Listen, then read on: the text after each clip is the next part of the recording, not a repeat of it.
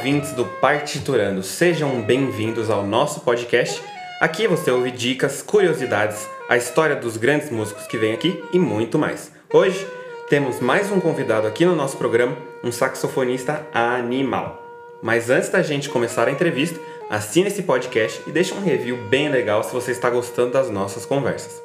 Estamos construindo uma nova plataforma para você que gosta de música, um site para ajudar você a estudar música de uma forma diferente do convencional. Como eu sempre falo, segue a gente no Twitter e no Instagram para saber tudo o que rola aqui. Fica até o final que eu vou deixar uma surpresa para vocês. Sem mais enrolação, esse saxofonista que não toca apenas saxofone estuda atualmente na Faculdade Souza Lima. Ele fez curso técnico de música em saxofone, tem também o curso completo de saxofone pela EMESP, já participou do quarteto Saxofonando, Banda Radar Metropolitano, Big Band Juro Frevo, Orquestra Jovem Tom Jobim, da Jazz Sinfônica e Ensemble de Saxofones. E por aí vai, né? Já participou do Savage Jazz Festival, concurso de quarteto internacional que foi sediado na, em Brasília. Já fez intercâmbio na Juilliard e mais um monte de coisa. Estou aqui hoje com Herbert. Tudo bem, Herbert? Tudo bem. Legal. Prazer te ter aqui, viu, Herbert? Obrigado, digo mesmo. Bom, eu já falei demais, então vamos te conhecer um pouquinho. Conta pra gente quem é você e o que você faz atualmente. Vamos lá. Ah, como eu disse, meu nome é Herbert Lucas. Eu sou saxofonista, toco saxofone e flauta transversal. O, meu instrumento é, principal é o saxofone tenor e ao qual eu faço muito a maioria dos trabalhos, uh, mas também sou saxofonista alto e também toco saxofone soprano, onde eu tive a oportunidade também de fazer alguma, um trabalho também como solista na época que eu, que eu estudava erudito. Uh, me recapitula a, a outra parte da pergunta que você me fez? É, o que você faz atualmente? Bom, atualmente eu, eu faço a faculdade de Souza Lima, a qual eu sou bolsista. Eu, eu fui contemplado lá com uma, uma bolsa uma bolsa internacional, uma bolsa de Miami chamada Latin Grammy, que é uma fundação é, sociocultural que ela, que ela ajuda estudantes a conseguirem pagar o custo da faculdade. Então eu consegui ganhar dois anos consecutivos dessa bolsa, então eu tenho boa parte do curso na Faculdade Souza Lima, que tem um valor alto de mensalidade, pagos graças a essa fundação, então preciso de mencionar ela para agradecer as pessoas que colaboram. Fundação o quê? Repete? Fundação Grammy Latino. Legal. Que é a, a, eu faço faculdade, então estou no quinto semestre da faculdade, participo da Big Band da orque... Big Band da faculdade Souza Lima, participo também do, do combo Rubinho Antunes, Rubinho uhum. Antunes Combo, que é um trompetista sensacional aqui de São Paulo, atuante na cena. Participo também do combo 5x5, que é um combo que no ano passado, em 2018, conseguiu ganhar o prêmio é, Talentos do Jazz uhum. Savassi, Minas Gerais, que acontece, é um festival muito bom. E a gente conseguiu ganhar esse prêmio e acho que a gente vai se apresentar é, esse ano em alguns, em alguns festivais pelo, por, esse, por, essa, por essa conquista desse prêmio. Ah, e participo da, da Big Band, da Canvas Big Band, que é uma Big Band que a gente montou através da, da através da, da, da Orquestra Tom Jobim, uhum. uh, que toca muito música brasileira voltada para esse estilo, Big Band de pessoas novas, de garotos tal. Está desempenhando um trabalho também bem, bem interessante. E aí, além disso, faço trabalho de jobs, faço... Você dá aula também? Dou aula também. Então, eu toco eu toco com alguns, de vez em quando toco com alguns artistas, então é muito freelance. toco uhum. com, com quem me chamar para tocar. E você tem o, o, seu grupo, né? A sua iniciativa aí, Isso. pra gente. Tem um trabalho que eu iniciei no final do no final do, do, do curso que eu fiz no Auditório Ibirapuera. Eu estudei com Douglas Braga, que é um saxofonista erudito sensacional. Procurem saber, Douglas Braga ele, ele me ajudou muito, me instruiu a montar um recital para a conclusão do curso. Então, na época, eu toquei uma música chamada Grab Beat, do, já, é, o nome do saxofonista do, do compositor é Jacob. É, e lá eu tive a oportunidade de desempenhar um, um trabalho que a, sobre convite do Auditório Ibirapuera, que foi onde eu me formei, é, que era um som que eu desenvolvi que era sons que faço. Pelo fato de eu ter estudado erudito e também ter e ser um saxofonista popular, eu gostava muito de estudar, de tocar os dois na época. Então eu fiz algumas peças é, eruditas e umas peças também populares. Então eu desenvolvi um trabalho chamado Sons que Faço. que era justamente ter uma mescla entre a música erudita e a música popular. Uhum, uhum. Porque lá eu tive a mentalidade de entender que a música, na verdade, ela é uma só. É... E o, o, a gente tem que pensar em fazer música. Se você quer tocar música erudita, é, você tem que estudar sobre, mas tudo é música. Então eu, eu tive esse. desempenhei o trabalho de, de, de ter a música popular, se eu fosse tocar música popular, eu tinha que ter, não podia jogar fora a música erudita porque a música erudita é uma a música popular é uma continuação da música erudita, porque naquela uhum. época sim, sim. não existia música popular erudita, era música.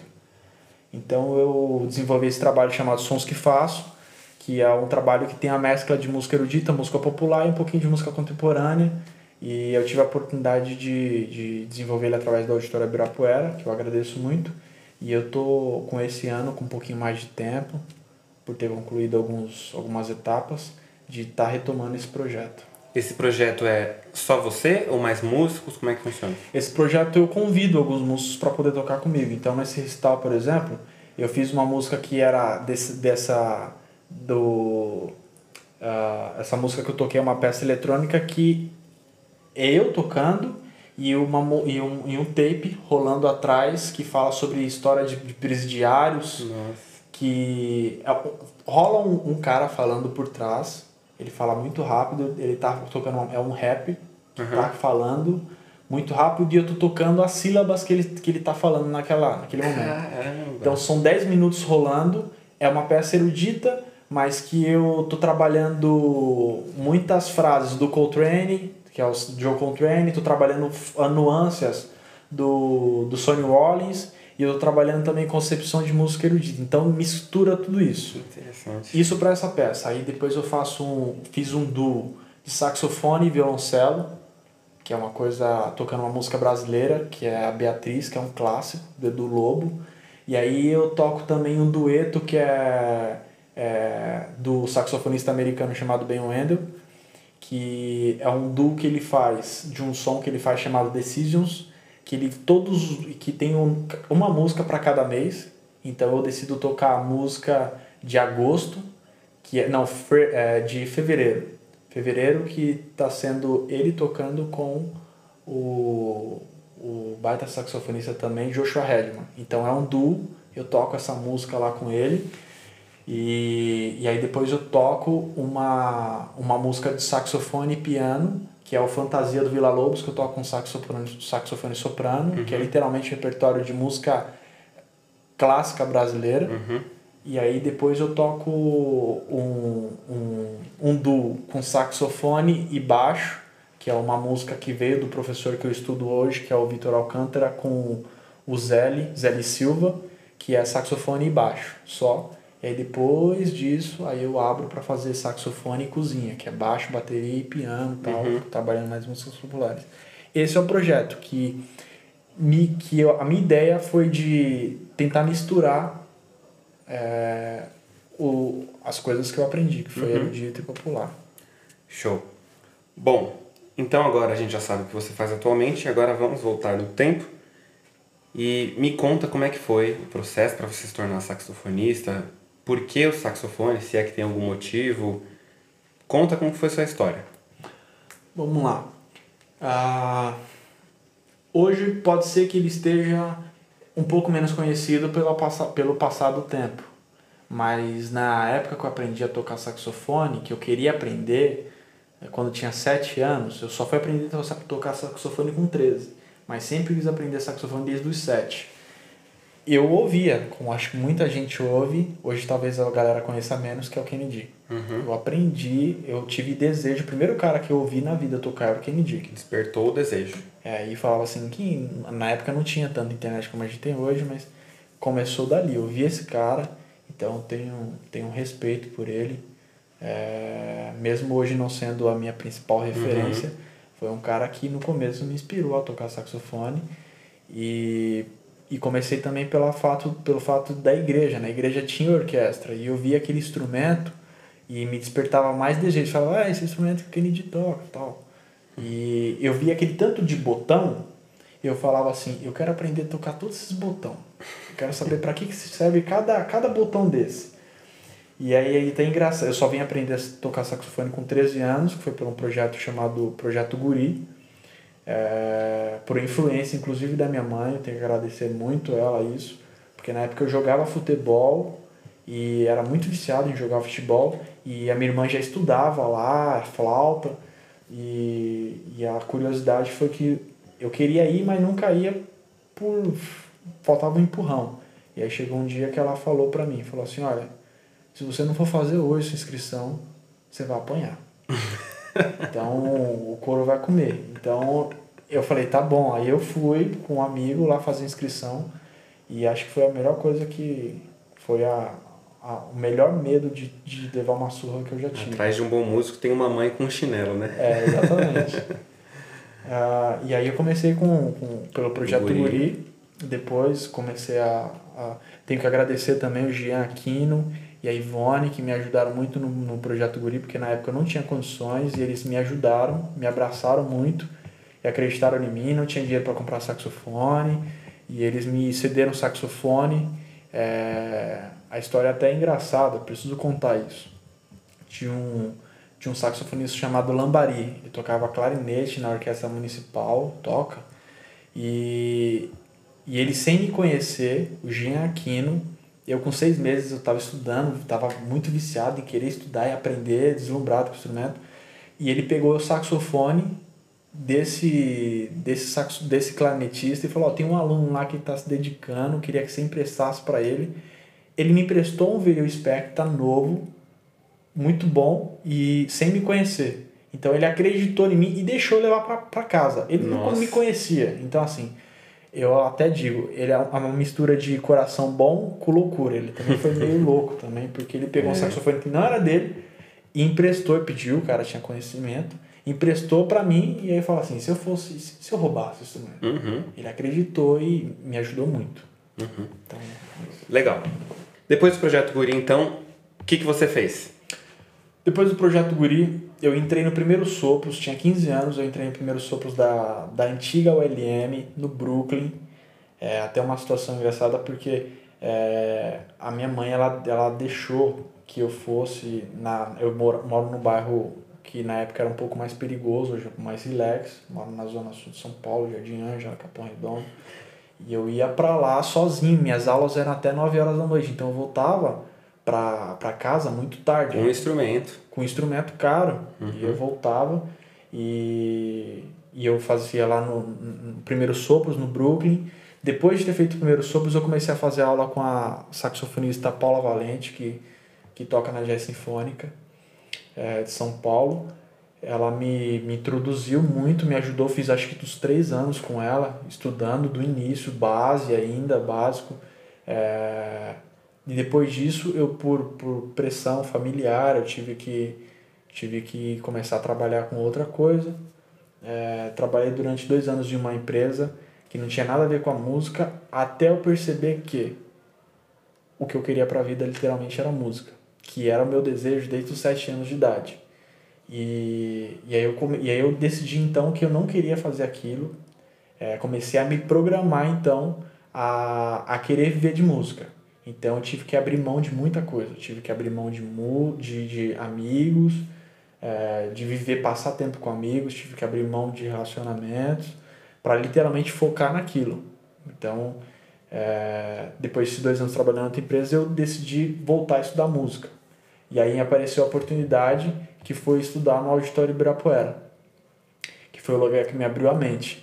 E para estudar lá, eu digo que eu, eu sou um cara muito otimista e muito persistente com as coisas que eu faço. Porque no Auditório Ibirapuera era o seguinte: eu vi que tinha vagas lá, eu tinha o curso, e eu ligava lá para poder saber se tinha, se tinha vagas para poder estudar. Um curso que era de graça, E na verdade eles até davam uma compensação financeira para você estudar música. Hoje em São Paulo não existe isso. Uhum. E eles me ajudavam com essa questão. Só que não tinha vagas. E aí o que, que eu fiz? Eu sou muito persistente, até chato. Eu ligava lá e eu falava com o responsável. O nome dele é Sidney.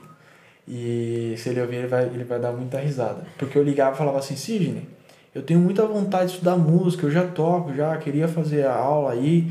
Ele falava assim: Herbert, legal, mas a gente não tem vaga, tá? Não tá aberto o curso.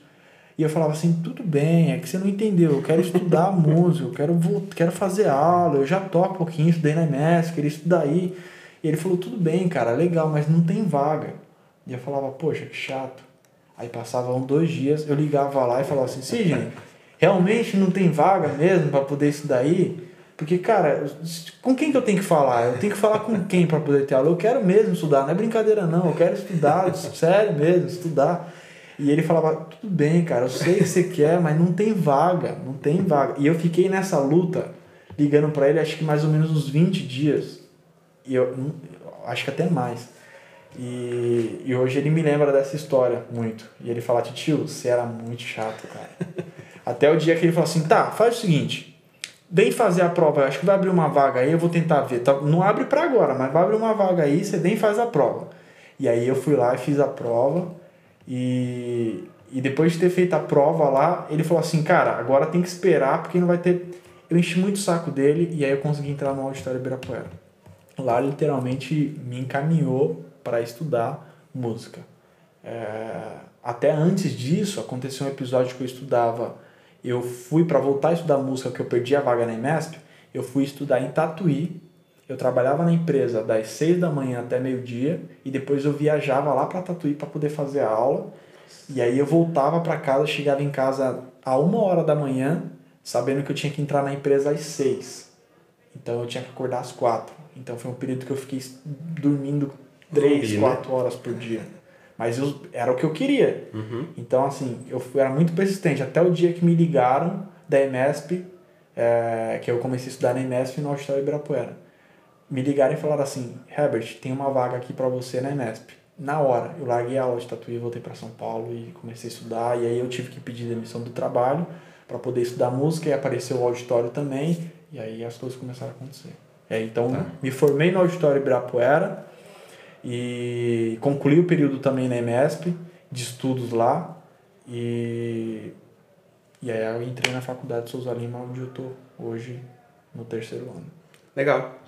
E é, onde que apareceu a flauta nessa história aí? Saxofonista popular em São Paulo, na verdade, saxofonista popular, é, precisa tocar flauta.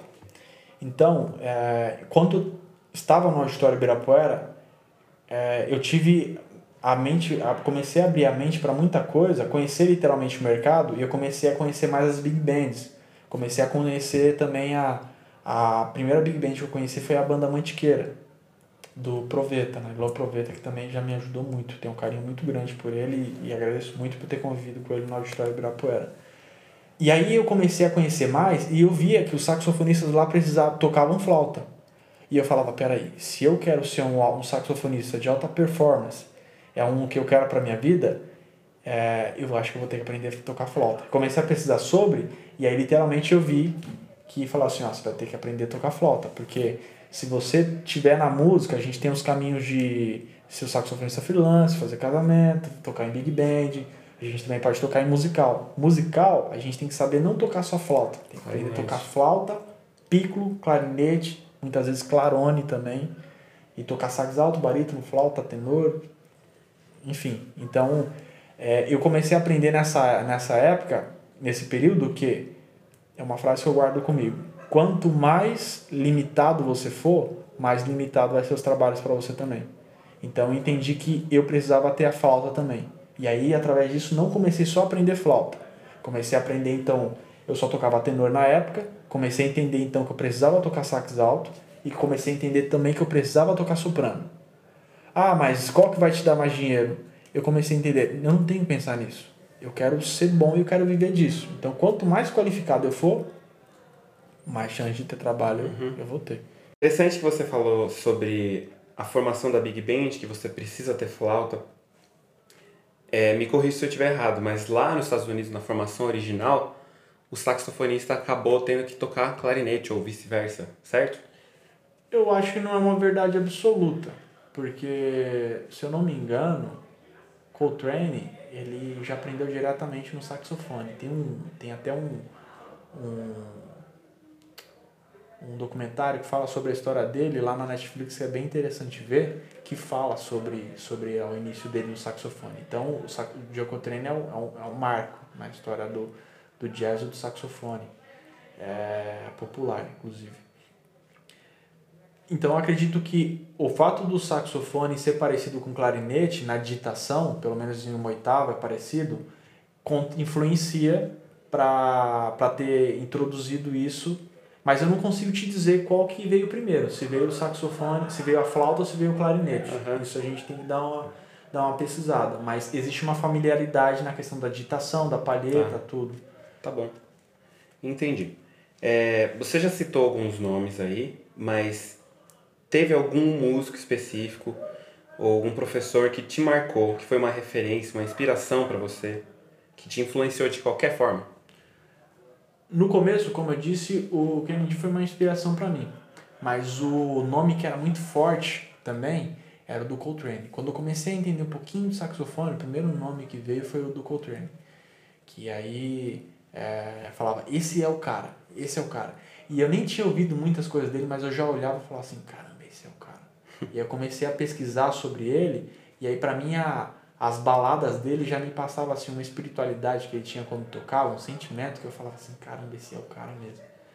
Uh, ele foi uma inspiração muito grande para mim, mas o primeiro saxofonista que eu, que eu ouvi falar de nome, o primeiro saxofonista que eu ouvi falar de nome, quando comecei a entender um pouco mais de saxofone, por conta do Jean Aquino, que foi o cara que muito me ajudou e até hoje me ajuda. Eu tenho muito, muito, muita admiração para ele. Ele me ensinou a tocar as primeiras notas. Ele é Ivone.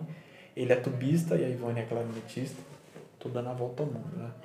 É, ele, me, ele me falou do primeiro nome de saxofonista que era o, o cara que me dá aula hoje, que é o uhum. Vitor Alcântara. Certo. E ele me falou e falei, para aí, vou precisar sobre esse cara. Então eu comecei a pesquisar tudo que eu pudesse, mesmo com pouca internet naquela época, eu comecei a pesquisar tudo que eu podia sobre ele e aí, através disso, veio o Vitor Alcântara, veio também o nome do Proveta, porque ele tocou na Mantiqueira também. Uhum. Hoje ele não toca, mas ele tocou durante muito tempo na Mantiqueira. E aí isso foi atrelado. Veio o nome do, do, do Vitor, aí veio o nome do Proveta, aí Proveta ligado à Mantiqueira. Eu conheci a primeira, a primeira Big Band, e aí eu olhava. Começou então por ele. Essa foi minha. minha... Beleza, legal. É, e como foi o processo de você entrar nesses grupos que você participa hoje? É, fala um pouquinho sobre isso aí. É engraçado falar, citar esse caso, porque isso influencia até a questão de trabalho. Um dia eu estava em casa e aí a, num, papo, um papo com a minha mãe, tava, tocou o telefone, me ligaram, eu falei, mãe, apareceu uma oportunidade de fazer um trabalho, dá para fazer uma viagem, uma turnê e tal. E aí ela virou para mim e falou assim, onde é que você arruma esses trabalhos? como é que faz? Quem que te arruma esse trabalho? Eu falei, poxa, mãe. Olha, isso é tudo plantado. Porque é, ninguém, li, ninguém chegou na minha casa e ligou e falou assim: Olha, por acaso você toca saxofone? Se por acaso você tocar saxofone, eu queria saber. Não foi assim. Uhum. Foi tudo através dos lugares onde eu comecei a estudar. Então a gente diz que quem arruma trabalho para músico é músico. Existem as exceções, tem pessoas que não são músicos e, e chamam a gente para trabalhar. Mas normalmente, é, músico arruma trabalho para músico. Então não tem exa exatamente uma agência de músicos que arruma trabalho. Não tem. É boca a boca ali, né? É, tem as empresas que são produtoras. Isso sim. Mas muito vi muitos vieram de eu estar na MESP estudando, ou estar no Auditório Ibirapuera estudando, e aí lá tem um músico que conheceu uma pessoa e fala, ah, tô precisando de músico para fazer um casamento. E aí eu vou lá e faço o casamento. Fiz esse casamento, lá conheci outros músicos. E aí eu conheci esses músicos, fiz o trabalho bem, gostaram de mim. E aí ele já fala assim, ó, esse outro músico que estava no casamento, ele fala assim, ó, vou ter um trabalho para fazer tal dia com uma cantora. Você tá afim de fazer? Vou lá e faço trabalho com a cantora. A cantora gostou, os músicos que estão da, da cantora gostaram também de mim e me chamam para tocar em outros lugares. Então você vai montando, é, você não vai montando, é, é, você vai trabalhando, as pessoas vão te conhecendo e aí as pessoas assim, você vai sendo cada vez mais comentado de, do lado positivo, que você é um profissional bom, que você executa bem as coisas, pessoas vão te chamando para fazer os é trabalhos. O, é o LinkedIn da vida real, né? É, então chega hoje em dia trabalho de pessoas que falam assim, ó, oh, você é o Herbert, pessoa tal me indicou, nem lembro mais dessa pessoa, e fala, me indicou para você fazer o trabalho assim, tal, tal, tal, tal. E às vezes é um baita trabalho que é por conta de alguém que eu toquei há quatro anos atrás.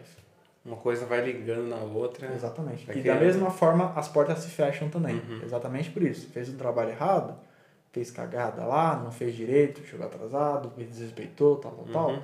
Isso também vai, vai, uhum. vai. Certo. É, agora vamos falar para os saxofonistas que estão nos escutando que cuidados eles precisam ter com o instrumento dele? Olha, é, eu sou muito chato com, com o saxofone no quesito de. Eu tenho um luthier que cuida do meu saxofone, eu tenho alguns luthiers, eu tenho é, o Ioio, que é. que ele é, é um cara que fica. que ele, que ele fica. ele trabalha na antiga, na antiga oficina do Bov, falecido Bov, que fica lá na fica lá na aclimação. Ele mexe no meu saxofone desde quando. Hoje eu tenho 26 anos, desde quando eu tinha 15 anos de idade. Eu chegava lá e falava, por favor, meu instrumento quebrou, ele arrumava para mim. Eu levo lá frequentemente. Ele fica falando assim, Herbert, isso é muito chato, cara. Qualquer coisinha você vem aqui e manda o instrumento arrumar. E eu falo assim, é, Yuri, eu tenho que mandar arrumar porque eu trabalho com isso. Então eu vou fazer. Amanhã aparece um trabalho para poder fazer e eu tenho que tocar uma nota bem piano. Meu instrumento estiver vazando, não vai sair. Sabe o que vai acontecer? não vou ser chamado para tocar. Então eu tenho que estar tá, tenho que estar tá com o meu instrumento o tempo todo manutenção boa. O outro lugar que eu levo também é na EBA.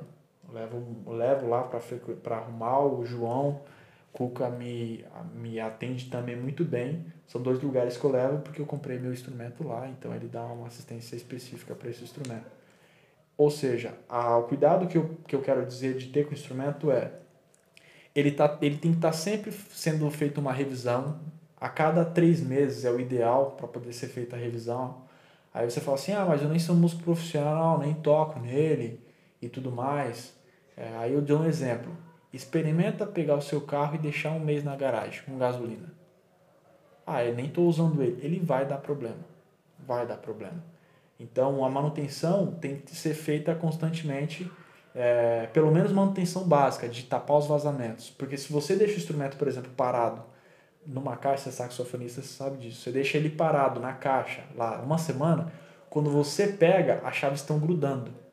Então isso vai gerando o quê? Vai gerando ferrugem no próprio instrumento, vai gerando oxidação, que até é natural, e ele vai, ele vai a cada vez mais ficando difícil para poder tocar. Então acho que é, é aconselhável você estar tá mandando ele sempre na manutenção e, e a cada ele tem um período que às vezes você tem que trocar a sapatilha dele porque às vezes resseca a gente está num clima que é, no Brasil é um clima muito tropical você tem que ficar fazendo manutenções constantemente porque ele estraga o instrumento fácil. Então no mínimo fazer manutenção de 3 em 3, 3 em 3 meses se puder. No máximo 6 meses. Eu acho que é o ideal. É, você disse aí que o saxofonista que está começando, ele tem que levar numa revisão de 3 a 6 meses. Mas existe alguma coisa que ele mesmo possa fazer na casa dele, algum cuidado, abrir a caixa, Sim. deixar no sol, lavar, alguma coisa assim?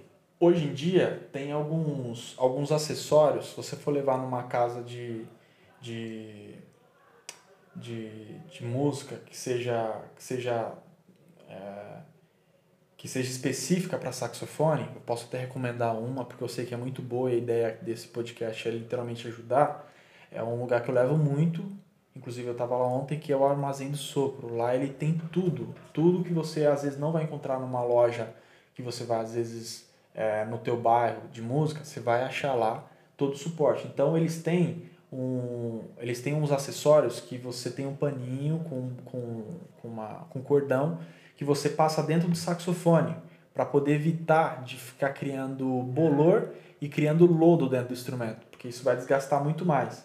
Então lá tem esse suporte, tem é, esse material, Não aconselho que tenha aquelas espumas que você coloca dentro do, dentro do saxofone, porque a gente lida, o nosso instrumento tem baba. E aí, pelo fato de ter baba, se você pega o instrumento e você deixa aquele negócio, você vai deixar ele lá dentro. Sabe o que vai acontecer? Vai juntar fungos. E já tem doenças que são cientificamente faladas, que no estudo da, da música para saxofonista já foi falado isso, que eles vão te dar problemas prejudiciais não agora, mas lá na frente, porque esses fungos ficam guardados. Se para nós que somos profissionais a gente não é aconselhável ter isso, porque ele junta, fungos e a gente toca diariamente, imagine para a pessoa que toca esporadicamente, só pega o instrumento uma vez na semana. Quando ela pegar esse instrumento, ela vai estar tá jogando bactéria para dentro do corpo dela. E aí ela vai ter que começar a ter problemas até o ponto que depois o médico vai falar assim, ó, você vai ter que parar de tocar sax. Isso eu estou dizendo num ponto muito extremo, estou uhum. sendo bem... Mas é interessante ter isso e tem os outros outros outros acessórios. Acessórios, por exemplo, seda, papel de seda, de você pegar e, e passar esse papel de seda nas chaves, abrir a chave, coloca o papel Tirar de seda e puxa. Não pela umidade, mas porque a gente tem a nossa saliva e ela faz ela, as chaves ficarem grudando. Então isso é importante também de ser feito. E tá sempre depois que você toca, limpa o tudel com esse acessório que eu falei da cordinha e limpar a boquilha ou a paleta com, com, com a flanela para poder tirar o lodo que fica lá dentro também, uhum. porque aí você desgasta muito mais o, o equipamento. Legal. Vamos falar agora para quem já está tocando aí há algum tempo e está ouvindo esse podcast e está pensando em seguir carreira nisso. Que qualidades musicais esse músico precisa ter? Como que ele vai se destacar? Eu acredito que, como eu disse, a música é música. O saxofonista, se ele quiser é, viver literalmente, o músico, ele quiser literalmente viver de música e quiser ir para a área pro, pro, popular, ele tem que ouvir de tudo. Por que ele tem que ouvir de tudo? Pela aquela questão, quanto mais qualificado você for, quanto mais dinâmico você for para os trabalhos, mais trabalhos você vai ter. Então, hoje em dia, não dá para o cara falar, ainda mais em São Paulo, que tem de tudo no mercado, é, não dá para você falar assim, eu só vou querer ouvir música pop.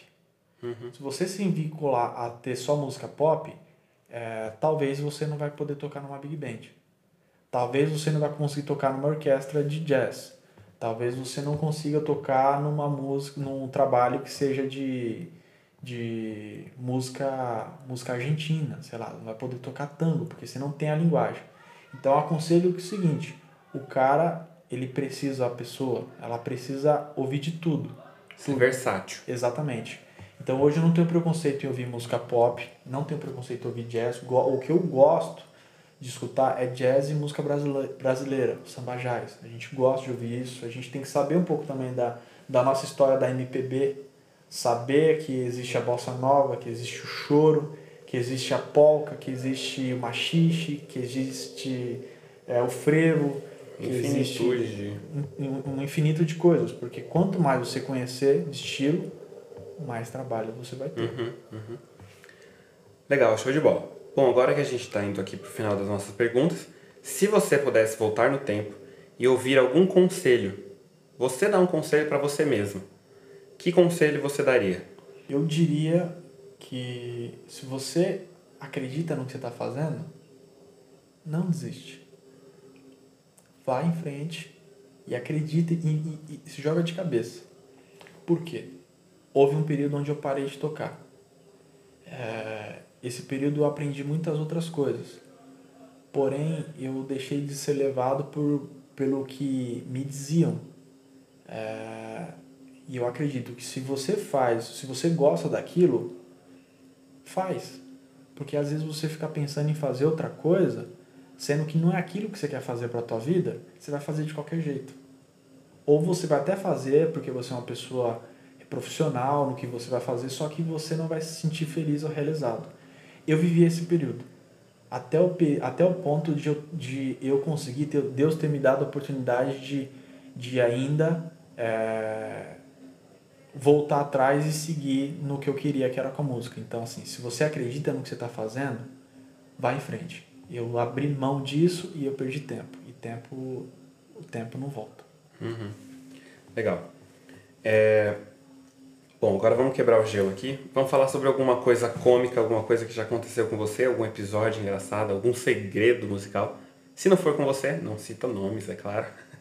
Olha, antes de começar o podcast, a gente estava batendo um papo aqui, e aí eu falei de vários, de vários aqui, é, episódios, episódios engraçados. Esse é de. É interessante falar.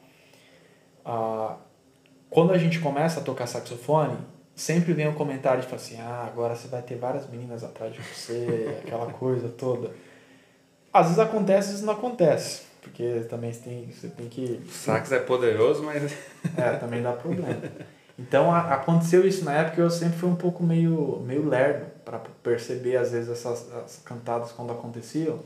E uma vez eu estava fechando um trabalho, faz muito tempo isso, eu estava fechando um trabalho, um casamento, e eu fechei o casamento e, e toquei nesse casamento, e depois, era a época que tinha ainda é, MSN, e, e aí a, a, a, a menina conseguiu lá o contato no meu, e a gente começou a falar, ela falou assim, nossa, parabéns pelo seu, pelo seu trabalho, você toca muito bem, gosto muito de ver você tocando, emocionei e tal. E eu queria muito que você tocasse no meu casamento.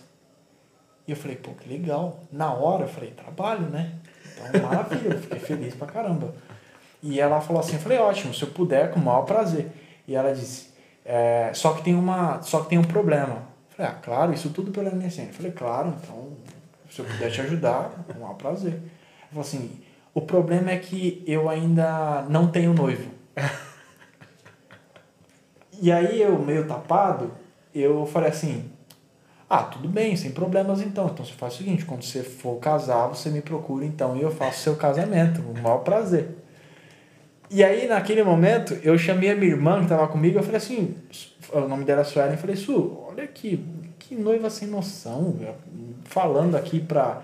Ela quer, ela quer casar e ela nem tem o noivo e já quer fechar comigo o orçamento, já quer saber o orçamento para poder fechar. Ela nem tinha pedido orçamento, eu deduzi que ela queria uhum. orçamento. E a minha irmã olhou lá o computador, deixa eu olhar. Ela olhou e falou assim: Você é muito tapado. Você não tá vendo que a menina tá te dando uma cantada, seu burro? E aí eu falei assim: Ah, aí eu não respondi mais. muito legal. Herbert, então agora para o momento que todo mundo tá aguardando. Vamos deixar um gostinho aí para eles? Bora. Vamos lá.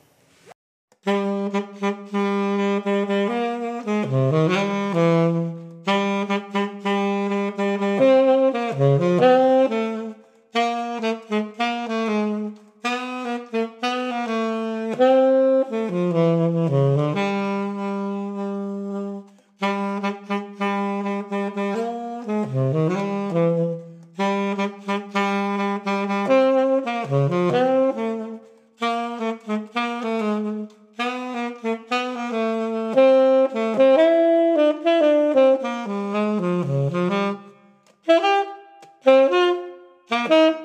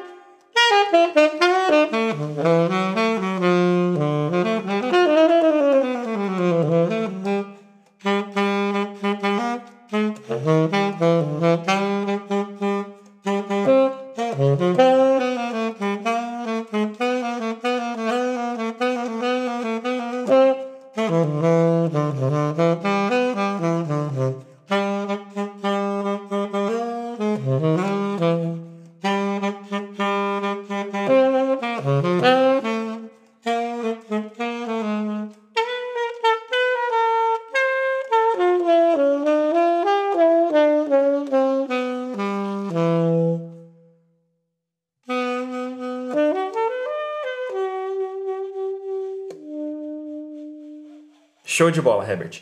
Agora, você vai deixar o seu contato aí para os ouvintes. Como que eles te encontram na internet? Para me achar, não é muito complicado. Eu tenho a página no Instagram, que é Herbert Lucas Sachs.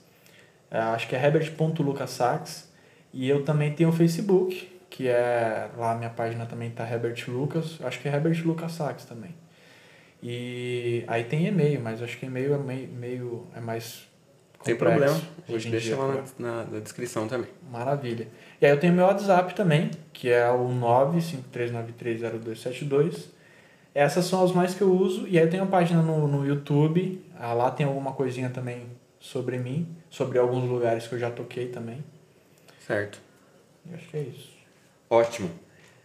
Herbert, muito obrigado por ter aceito o convite de vir aqui falar com a gente. Muito obrigado de verdade. E logo, logo espero poder te chamar aqui pra gente conversar sobre outras coisas também. Papo não vai faltar entre a gente, com certeza.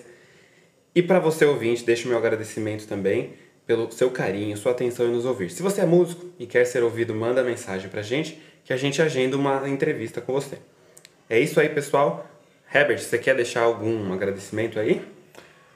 Preciso te agradecer, Ivan, pelo convite. Eu me senti, me senti o máximo sendo convidado para poder fazer aqui, porque é, eu imagino que muitas pessoas queriam ter acesso às coisas que eu tenho acesso hoje, de conhecimento, de instrução, de estar perto dos saxofonistas que eu tenho próximo hoje. E eu acredito que eu poder falar um pouquinho dessas coisas também vai ajudar elas de alguma forma, como eu gostaria de ter ouvido antes atrás. Então a ideia é sempre ajudar. Queria agradecer também a faculdade que eu faço hoje, que é a Faculdade Souza Lima, que é, quando eu entrei para fazer acreditou no, no, no, no meu, no meu talento para poder estudar lá e me, me deu uma bolsa para poder estudar lá também. Preciso agradecer também minha família, que muito também me ajuda, e a Deus também, porque é, sem ele eu não estava aqui também. Né? Então, é isso. E as pessoas, meus amigos, que sempre me ajudam e sempre me aturam.